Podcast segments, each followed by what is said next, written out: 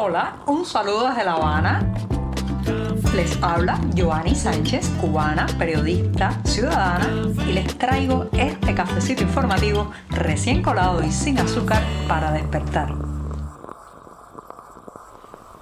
Estoy de regreso después de la pausa del fin de semana, un sábado y un domingo en que, por cierto, ha estado lloviendo aquí en la capital cubana, mucha humedad, lluvias intensas, bastante fresca también la temperatura. Así que estoy de regreso en este lunes 6 de noviembre de 2023 para contarles todos los temas que se han ido acumulando durante la pausa del fin de semana. Tengo el café ya recién colado y servido y me voy a tomar este primer sorbito, no solamente del día, sino de toda la semana informativa. Voy con este buchito mañanero.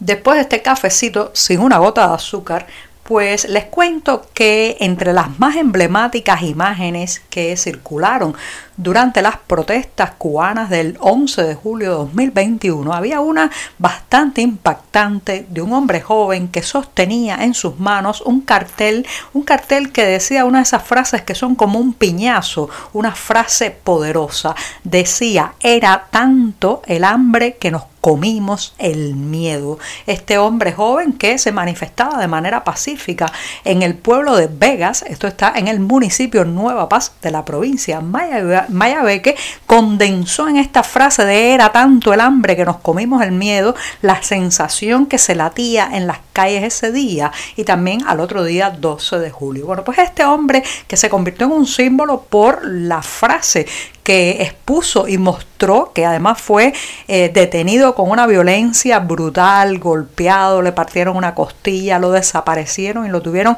semanas sin que su familia supiera dónde estaba. Bueno, pues ese hombre está ahora nuevamente desaparecido o al menos eh, eso asegura su familia porque lo han trasladado de prisión y no le informaron a sus familiares. Usted se imagina cómo se utiliza aquí al preso, sobre todo al prisionero político, como si fuera un objeto, una cosa, un mueble que se mueve del lugar y no se le respeta a la familia el derecho a la información. Se trata, en este caso, este hombre del cartel o de la pancarta es Juan Enrique Pérez Sánchez y su esposa Dayana Aranda Batista es la que está denunciando que considera a su marido como desaparecido hasta tanto no tenga una fe de vida directamente de él. Fue trasladado de la cárcel de Kibicán a la cárcel Melena 2, esto es en el municipio de Melena del Sur, también en Mayabeque, pero la familia no ha podido ni contactarlo ni hablar con él por teléfono y se enteraron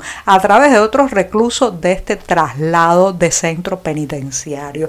¿Para qué hace esto? ¿Para qué hacen esto las autoridades? Evidentemente quieren separar a varios de los presos del 11J que estaban en esta cárcel de Kibicán y que se habían unido, se habían unido en demandas, en protestas, incluso protagonizaron juntos en julio pasado una huelga de hambre. Así que han decidido romper el grupo, enviar a varios de estos prisioneros políticos hacia otras cárceles con la intención, digamos, de bajar la presión de las protestas y de las demandas en estos centros penitenciarios. Esto es una vieja estrategia. Recuerden que el presidio político original, aquel que tuvo lugar en los años 60 y 70, eh, cuando el régimen cubano, pues digamos, creaba el aparato represivo que conocemos hoy, que está también engrasado. Bueno, pues ese presidio político se caracterizó en parte también por los llamados plantados, que era gente que se negaba dentro de las cárceles, estos prisioneros políticos, a ponerse el uniforme, a hacer actividades políticos ideológicas, a gritar consignas a favor del régimen y todo esto marcó una impronta que todavía hoy se vive, se percibe en parte también en las cárceles cubanas. Por tanto, el régimen le tiene mucho temor a que dentro de estas prisiones la gente confluya, se una, exija reivindicaciones y que otros presos comunes se solidaricen, digamos, también se sumen a esto e incluso se politicen, que es un fenómeno que ha ocurrido, que es el preso, el preso común descubre en la cárcel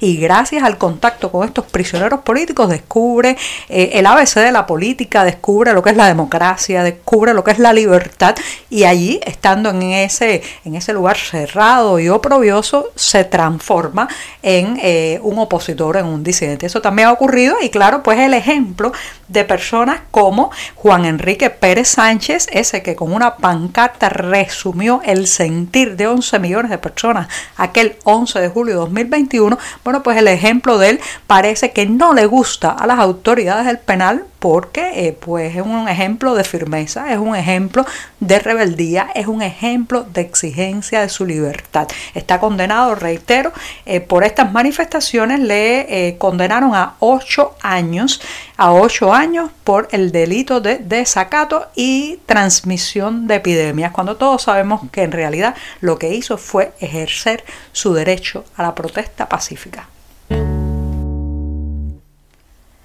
Cuando parecía que octubre había quedado atrás ese mes de contingencia económica y de crisis profunda en la generación de energía, cuando pensábamos que había llegado noviembre y a lo mejor se había logrado estabilizar medianamente el suministro energético en la isla, pues resulta que hemos tenido un fin de semana de penumbras, sí, a oscuras prácticamente por más de 12 horas, así la han pasado en buena parte de la isla, especialmente en las zonas de provincia y los pequeños pueblos y las más pequeñas comunidades que son los más golpeados por estos cortes eléctricos o apagones. Así lo hemos vivido, reitero, el sábado y el domingo porque la principal termoeléctrica cubana, la Antonio Guiteras, ubicada en la provincia de Matanzas, estaba sin poder generar, no se sincronizaba al sistema eléctrico nacional. Finalmente lo hizo este domingo, pero eh, no se sabe cuánto tiempo va a durar funcionando, porque esta es una termoeléctrica que entra y sale, se rompe,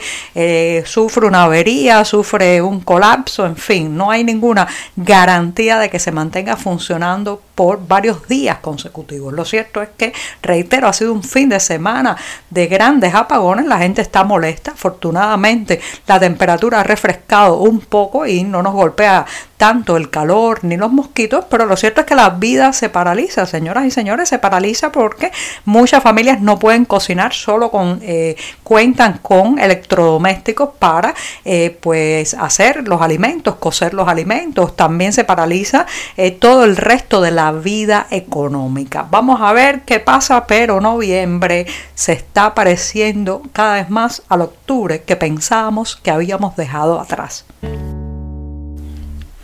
Las últimas dos jornadas de los Panamericanos de Chile representaron una verdadera estampida para la delegación cubana. Entre el sábado y el domingo, cuando concluyó este evento deportivo, que por cierto Cuba quedó en el quinto lugar entre los países en el medallero, bueno, pues en esos dos días se fugaron al menos siete atletas cubanos que se sepa hasta el momento. Puede ser incluso que el número sea mayor. Entre los que se escaparon, pusieron pie en polvorosa, están seis mujeres del equipo de hockey femenino sobre césped y también se le añade la fuga del medallista de bronce en los 400 metros con valla Joao Illas. La prensa oficial de la isla todavía no ha hablado de estas escapadas, están recibiendo las figuras del régimen a las delegaciones, o sea, los equipos que ya están regresando a los panamericanos a la isla y claro, brilla por su ausencia el tema del que todo el mundo habla en las calles, del que todo el mundo habla cuando piensa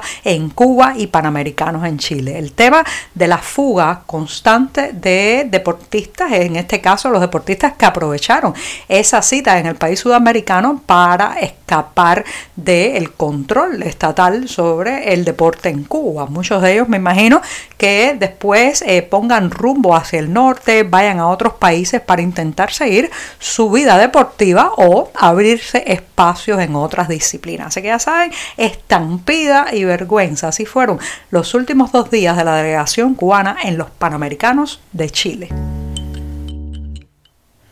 El programa del lunes se termina y lo voy a despedir con una recomendación de una conferencia que tendrá lugar durante dos días a partir del próximo jueves 9 de noviembre en la Gran Manzana. Allí en Nueva York se está organizando una conferencia que tendrá como centro pues El Monte, el libro, el enorme libro escrito por Lidia Cabrera, una de las figuras que con mayor rigor y también tesón ha investigado la cultura cubana. Esta conferencia sobre el monte eh, tendrá como temas incluidos la raza, la migración, el exilio, la literatura, el arte cubano y caribeño, organizada por la Universidad Rutgers. Ahí estarán presentes también invitados de varios centros académicos, fundamentalmente de la Universidad de Chicago y de Houston, entre otros. Los detalles del lugar, la hora en que comienza esta conferencia sobre el monte de Lidia Cabrera los pueden encontrar, como siempre les digo, en la cartelera del diario digital 14 y medio. Ahora sí,